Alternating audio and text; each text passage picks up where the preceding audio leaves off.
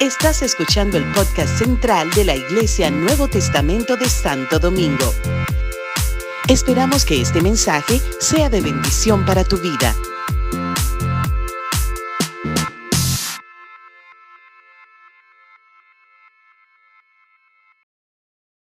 Así que me puse mi corazón a estudiar y a ver ese tema. Y la verdad hoy que, hoy sentí una, un, fuerte latir en mi, en mi, corazón para hablarles a ustedes, no tan solamente del, no específicamente del sacerdocio de los hombres, pero sí del sacerdocio de los creyentes. Para decirle que todos, toda, todos, la iglesia entera, somos sacerdotes. Pensar en el sacerdocio del creyente nos habla de la responsabilidad y del compromiso que asumimos delante del Señor. Porque los, los, sacerdotes ofrecían, dice el libro de los hebreos, dice el libro de los hebreos, ofrecían sacrificios por los pecados de los hombres. Y estaban delante de Dios y delante de los hombres pecadores. El sumo sacerdote una vez al año podía entrar. Entrar a qué, a qué lugar? Al lugar santísimo. En el tabernáculo estaba el lugar santo y el lugar santísimo. Y en el lugar santo los sacerdotes iban y ofrecían sacrificios todos los días entraban y, rociaban sangre y hacían su culto al Señor. Todos los días. Por eso es necesario que la iglesia entienda que no es un solo día a la semana. ¿Cuántos dicen amén? Sino que nuestra vida tiene que vivir en una devoción al Señor.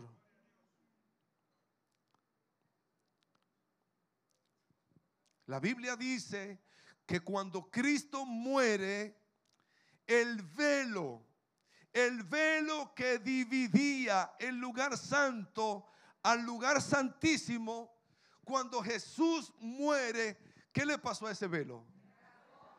Ese velo se rasgó en dos, indicando que había acceso a la presencia del Señor. Ese lugar santo, en el Antiguo Testamento, solo un hombre estaba capacitado para entrar al lugar santísimo. Un sumo sacerdote. Y entraba amarrado los pies, se amarraban, le amarraban los pies, le amarraban una soga a uno de sus pies y con mucho temblor él entraba al lugar santísimo. Porque si no estaba debidamente preparado, ¿qué le pasaba? Moría. Moría. Y como nadie más podía entrar a ese lugar, ¿qué hacían? Lo jalaban con la soga y venía el próximo de turno sumo sacerdote. Así que me imagino que pasó varias veces y los sumos sacerdotes con mucho temblor se purificaban, se cuidaban, se lavaban y hacían todo con mucha reverencia para poder entrar ese día al lugar santísimo. Mis amados, qué gozo saber que el Señor nos ha abierto el velo y que hoy nosotros como sacerdotes podemos entrar a la presencia del Señor con libre acceso. Porque miren lo que dice la escritura. Vamos a ir al libro de, Apocalipsis. Apocalipsis capítulo 1. Y yo le di estas citas que el hermano Eddie me testigo antes de que eh, la hermana Eva y el grupo de alabanza cantaran los cánticos que se cantaron hoy. Así fue que no nos pusimos de acuerdo, ¿verdad, Eva? No.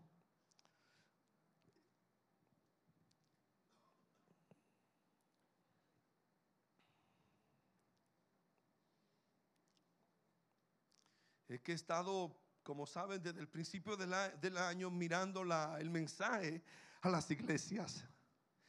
Y como el Señor a la iglesia de Éfeso les dice, yo conozco tus obras y tu trabajo y, que, conoces lo que conoces, a que sabes reprender a los malos y todo eso, pero tengo contra ti, dice. Quiero, deseo que vuelvas a tu primer amor. Así que me he quedado mirando las demás iglesias, el mensaje a las demás iglesias. A toda el Señor le reclama algo, excepto a una, excepto a una iglesia excepto a una iglesia, a la iglesia perseguida, a la iglesia de Esmirna. Pero antes de recibir esta, esta, eh, el mensaje a las iglesias, en el capítulo 1, versículo 4 en adelante, dice así la palabra del Señor.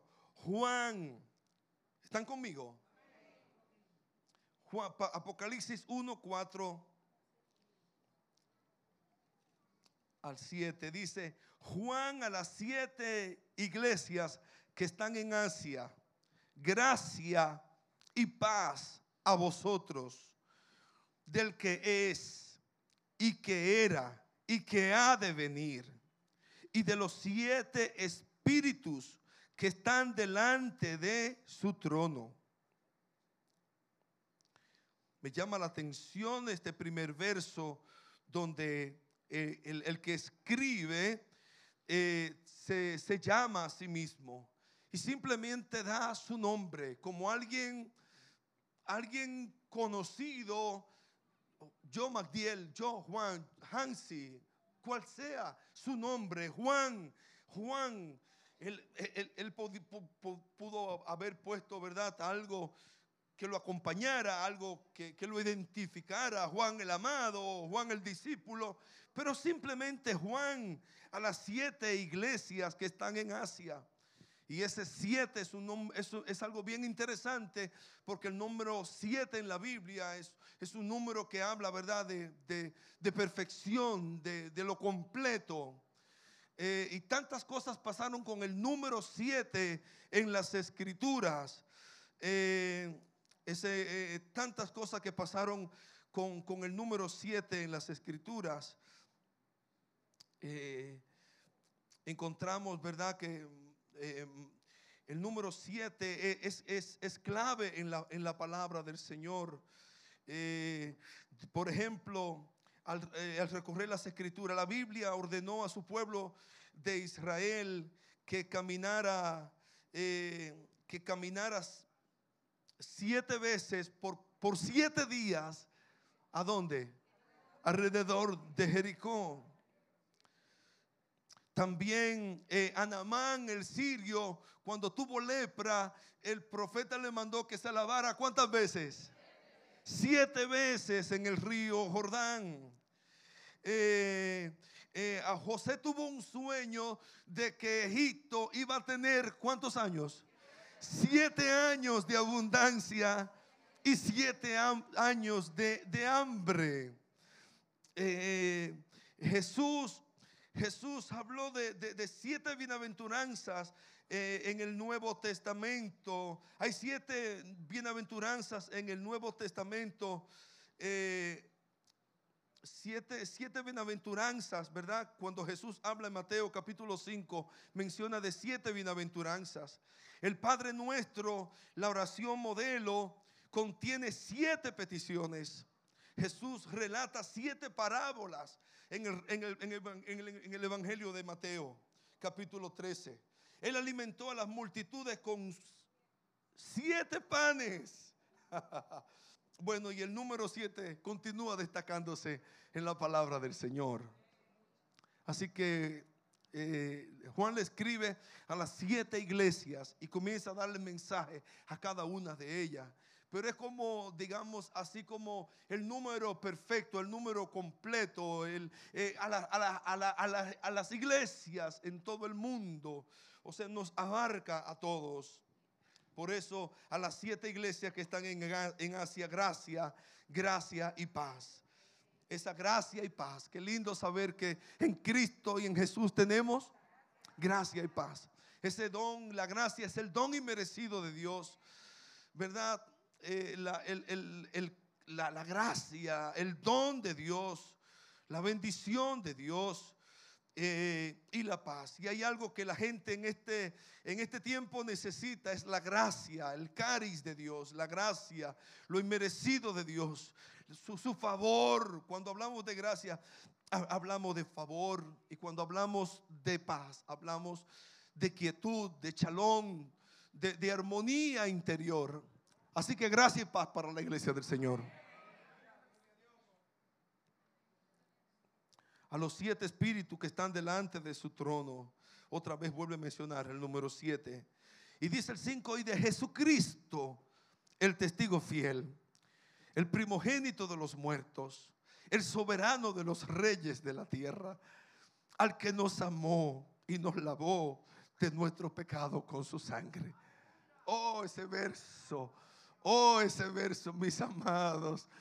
Yo he llorado hoy con ese verso. Jesucristo, Jesucristo. Si hay algo de lo cual me gusta a, predicar, yo disfruto a predicar. es mi trabajo y es mi pasión y, doy gracias a Dios por el privilegio que me da de, compartir su palabra. Pero si hay algo que me, me apasiona es hablar de Jesús. El año pasado estuvimos estudiando por muchos, por muchos meses los nombres de Jesús, ¿verdad, hermana Denis? Y lo aprendimos y lo declarábamos en cada servicio y orábamos por esos nombres, ¿verdad, Jonathan? Y orábamos por esos nombres. Así que otra vez aquí en, este verso, en este verso, eh, menciona y levanta en alto los nombres de Jesús. Algunos de ellos dice, y de Jesucristo, el testigo fiel. Aleluya. El testigo fiel. El testigo fiel. Un testigo fiel. El testigo fiel. Testigo que. El, testigo fiel. Él, fue el, el, que pudo. El que tiene el poder de testificar. Que se encuentra detrás del telón de la muerte aquel, el único que ha venido de ese umbral con vida es Jesús. Él es el único, Él es el único testigo. Pero no es un testigo falso, Él es un testigo fiel. Jesucristo, el testigo fiel, el primogénito, el primero. Y cuando dice de primero, el primogénito, da Juan la seguridad de que habrán otros. ¿Cuántos dicen amén? El primogénito nos da la esperanza de que habrán otros. No es, no es el unigénito. Él es el unigénito del Padre. Pero de los muertos, Él es el primogénito. Porque todos nosotros también resucitaremos juntamente con Él. Si guardamos la esperanza gloriosa si guardamos la esperanza bienaventurada, si nos mantenemos fieles al Señor, resucitaremos en gloria con Jesús. Así que este pasaje de las escrituras habla tanto a mí, a mí, a, nuestras vidas. El primogénito de los muertos, el soberano de los reyes de la tierra. Mm, el soberano, por encima de todo el que gobierna, está nuestro Señor. Hoy día los, la gente busca poderes y hay tanta incertidumbre de quién va a gobernar, de quién va a presidir los países. Ah, mis amados, qué tremendo saber que no importa, mire, no importa. Total, uno a veces piensa que lo mete todo en, una, en un saco y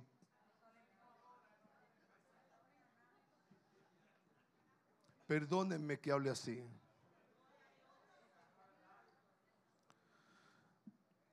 Pero Jesucristo es testigo fiel. Y Él es primogénito entre los muertos. Y Él es el soberano. El soberano de los reyes de la tierra. Aleluya. Dale un aplauso al Señor. ¡Uh! Aleluya.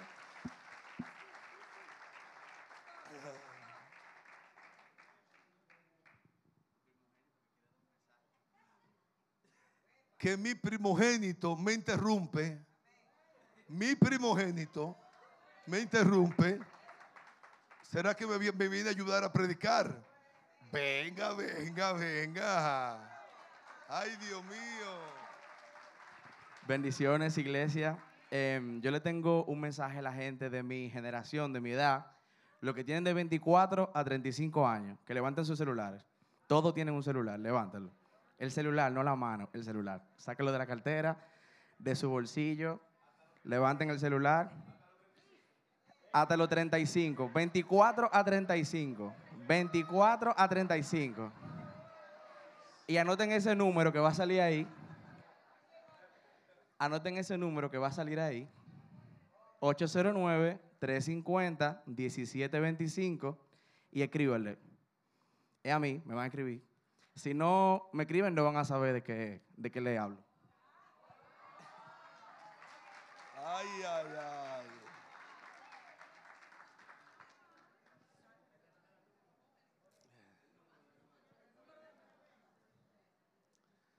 Bueno. Santo Dios. ¿Ah?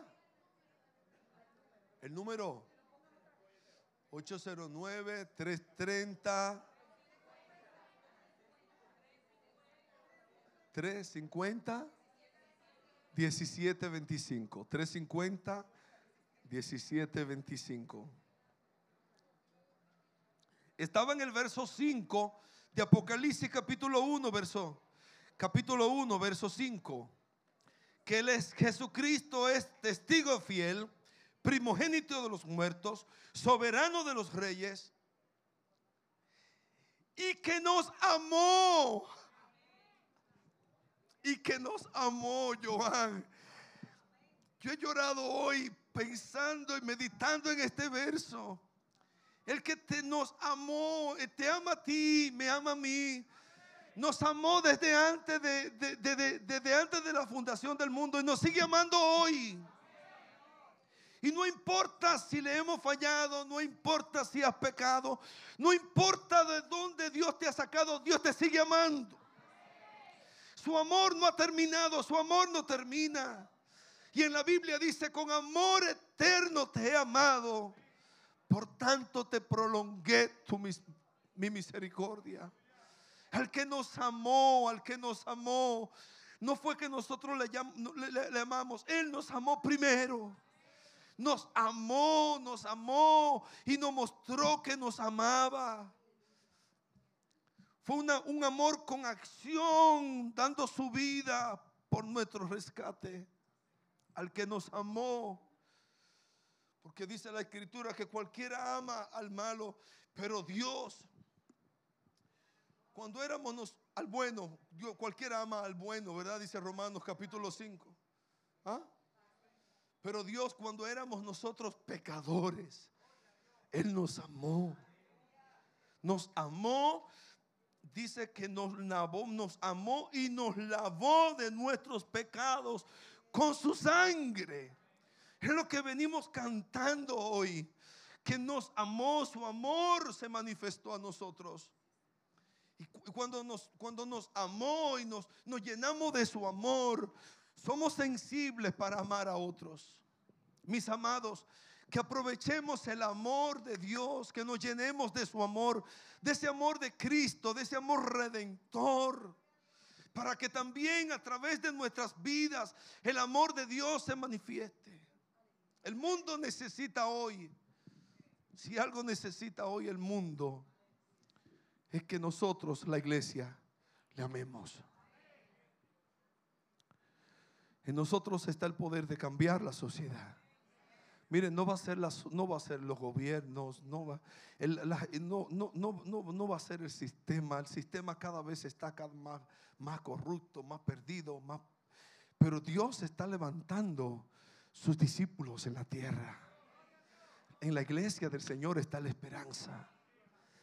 Al que nos amó, al que nos amó. Oh, cuando nos llenamos y conocemos el gran amor de Dios, les invito a los invitados de Jonathan y a los demás a conocer a ese Jesús que te amó y que perdonó tus pecados y perdona y que lava tus pecados con su sangre, nos lavó de nuestros pecados con su sangre. En unos instantes, en unos minutos estaremos compartiendo la mesa del Señor que habla precisamente de, eso, de, de ser, de, de ser redimidos, de ser parte de la iglesia del Señor, de ser lavados con la sangre de Cristo. Y dice la escritura en el verso 6, y nos hizo reyes y sacerdote. No tan solamente eh, eh, Él es quien Él es. No tan solamente nos ama y nos perdona, sino que nos posiciona en un lugar de privilegio. Nos hizo reyes y sacerdote para Dios su Padre. Miren, en la Biblia hay tantas cosas que, que la Biblia menciona que somos. De hecho, el domingo pasado, eh, el pastor Freddy Johnson trajo un, un- un mensaje magistral, ¿verdad?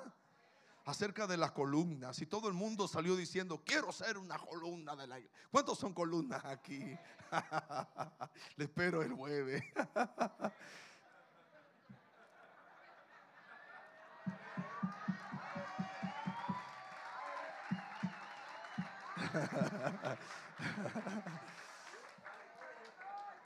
Sí, porque las columnas sostienen, dicen amén. Las columnas apoyan, las columnas se comprometen. Las columnas aguantan, resisten. ¿Cuántos dicen amén? Esto no es solamente de escuchar un mensaje bonito, esto es asumir mi compromiso. Pues la Biblia menciona tantas cosas que somos. Cuando dice la escritura que somos siervos. Y, verdad que somos siervos, que servimos a Dios. Y algunos dicen, yo soy siervo de Jesús, siervo del Señor.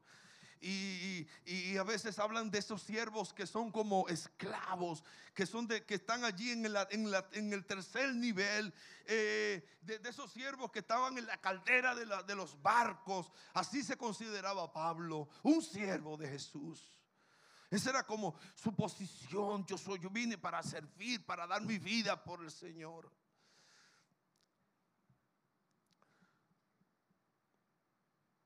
Otros de, momento se dicen, no, no, mi posición es la, mi identidad. Yo soy hijo. Y, yo soy hijo. ¿Cuántos son hijos? Y ser, y ser llamados hijos de Dios, hijos de Dios. ¡Wow! ¡Qué tremendo! Como canta, eh, eh, eh, cantaba el hermano, ¿verdad? Ya no soy esclavo del temor, soy hijo de Dios.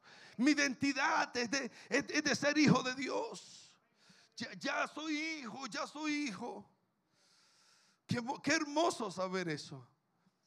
Pero no tan solamente es que Dios no- no- nos hace sus siervos, nos hace sus hijos, nos hace colaboradores, nos hace sus ministros, sino miren la posición donde Dios nos lleva y nos hizo reyes y sacerdotes.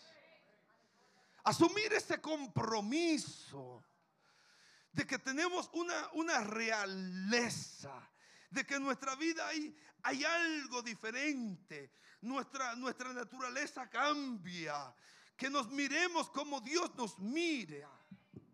Dice, nos hizo reyes y sacerdotes para Dios su Padre. A Él sea gloria e imperio por los siglos de los siglos. En primero de Pedro capítulo 2, versículo 9, el apóstol Pedro habla acerca de ese lugar que tenemos. ¿Y para qué fuimos constituidos sacerdotes? Primera de Pedro capítulo 2, versículo 9 dice, mas vosotros soy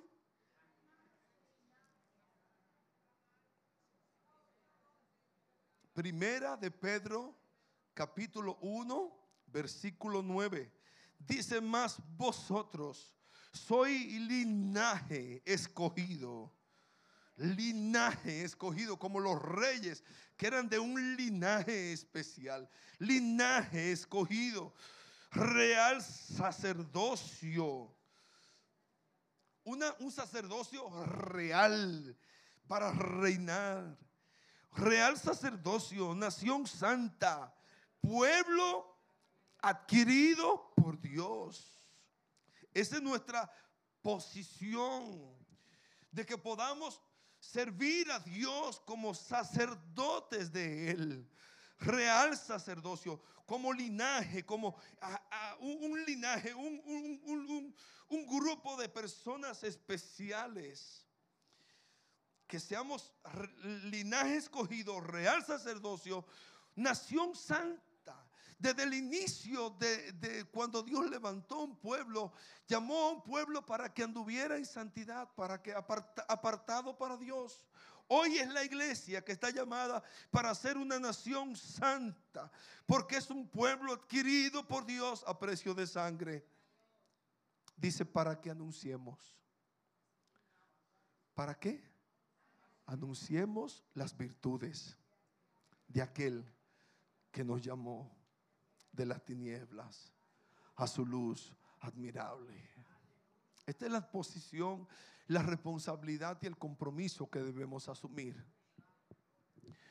¿Cómo está? ¿Cómo estoy yo? ¿Qué, qué, qué, cómo está mi sacerdocio en mi casa? ¿Cómo está mi, mi, linaje delante de los demás en mi trabajo, como cristiano, como creyente.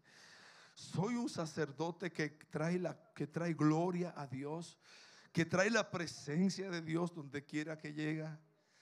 Eh, eh, eh, es mi vida un ejemplo de esta escritura. Somos verdaderamente lo que Dios quiere que seamos. Estamos estamos haciendo, estamos anunciando las virtudes de aquel que nos llamó de las tinieblas a su luz admirable. Wow. Tenemos una gran responsabilidad, un gran compromiso. Y, que veo, cuando veo hermanos, ¿verdad? Que me llaman, estoy haciendo la obra de Dios. Yo, Jonathan toda la semana me dice, estoy en Quiqueya, estoy en tal parte. Anoche le ministré a más 25 personas. Eh, eh, se están convirtiendo las almas. Yo, gloria a Dios. Esa es una, una obra de sacerdocio llevando las, llevando las buenas nuevas, las, anunciando las virtudes de aquel que nos llamó de las tinieblas a su luz admirable. Y en esa expectación y en ese lugar donde Dios nos, ha, nos quiere colocar, mis amados, entiendo que la iglesia necesita despertar a esa verdad y que podamos ocupar nuestro lugar de sacerdocio aquí en la tierra de ministración, de adoración, de, intercesión, de, de, clamar por las vidas, de clamar por las almas. Que nos convirtamos en los sacerdotes de nuestras familias. Que cuando la gente piense que tenga una necesidad, recurra a donde nosotros. Recurra a ti, recurra a mí. Que busquemos la presencia del Señor mis amados, cumplamos nuestro llamado, cumplamos en este tiempo nuestro ministerio. Levantémonos y no tan solamente digamos soy hijo de Dios, no, tú también eres un rey. Eres un rey, eres una reina, eres un sacerdocio, eres un sacerdote, una sacerdotisa especial. Saluda al que está al lado tuyo y dile, eres rey sacerdote para Dios.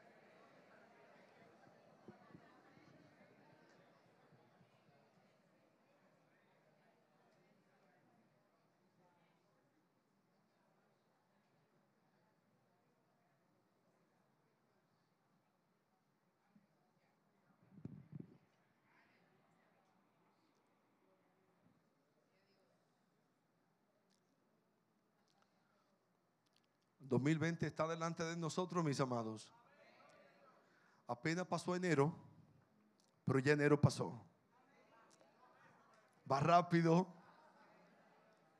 Hoy estamos a 2 de febrero, pero nos quedan 11 meses por delante. ¿Cuántos dicen amén? Y mi expectación con lo que Dios va a hacer en esta iglesia no ha menguado, cada día está más fuerte. Y yo oro al Señor por el sacerdocio de la iglesia, por el sacerdocio de la iglesia, por el sacerdocio de los hombres de esta iglesia, por el sacerdocio de las mujeres fieles de esta iglesia. Y no lo podremos hacer en nuestras propias fuerzas. Porque no es por, por, por fuerza, sino por mi espíritu, dice el Señor. Porque el Señor con su Espíritu Santo nos aparta, nos sella, nos comisiona, nos posiciona para que hagamos lo que Dios nos manda hacer. En este tiempo, que podamos eh, estar conscientes más que nunca de, del llamado que tenemos, de la responsabilidad que tenemos de la posición donde Dios nos ha puesto y que podamos ejercer, ejercer con toda libertad y con toda autoridad eh, el llamado que Dios ha puesto delante de nosotros. Que podamos obedecer al Señor, que podamos cumplir el sacerdocio que tenemos delante del Señor.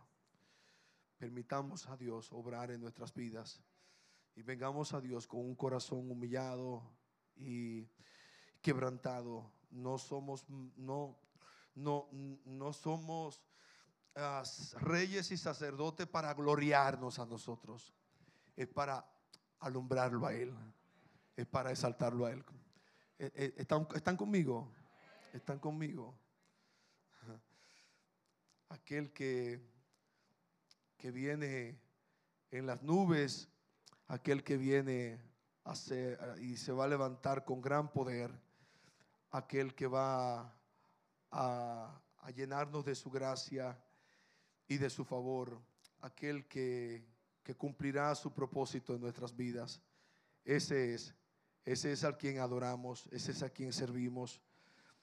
Él, él es el que rasgó el velo y el camino se abrió para que podamos hoy ser sacerdotes de Él y podamos acercarnos confiadamente y vivamos para adorar y servir al Rey de Reyes, al soberano y único, al soberano y único Rey de Reyes, Señor de señores. Que Dios le bendiga, iglesia. Que Dios le bendiga.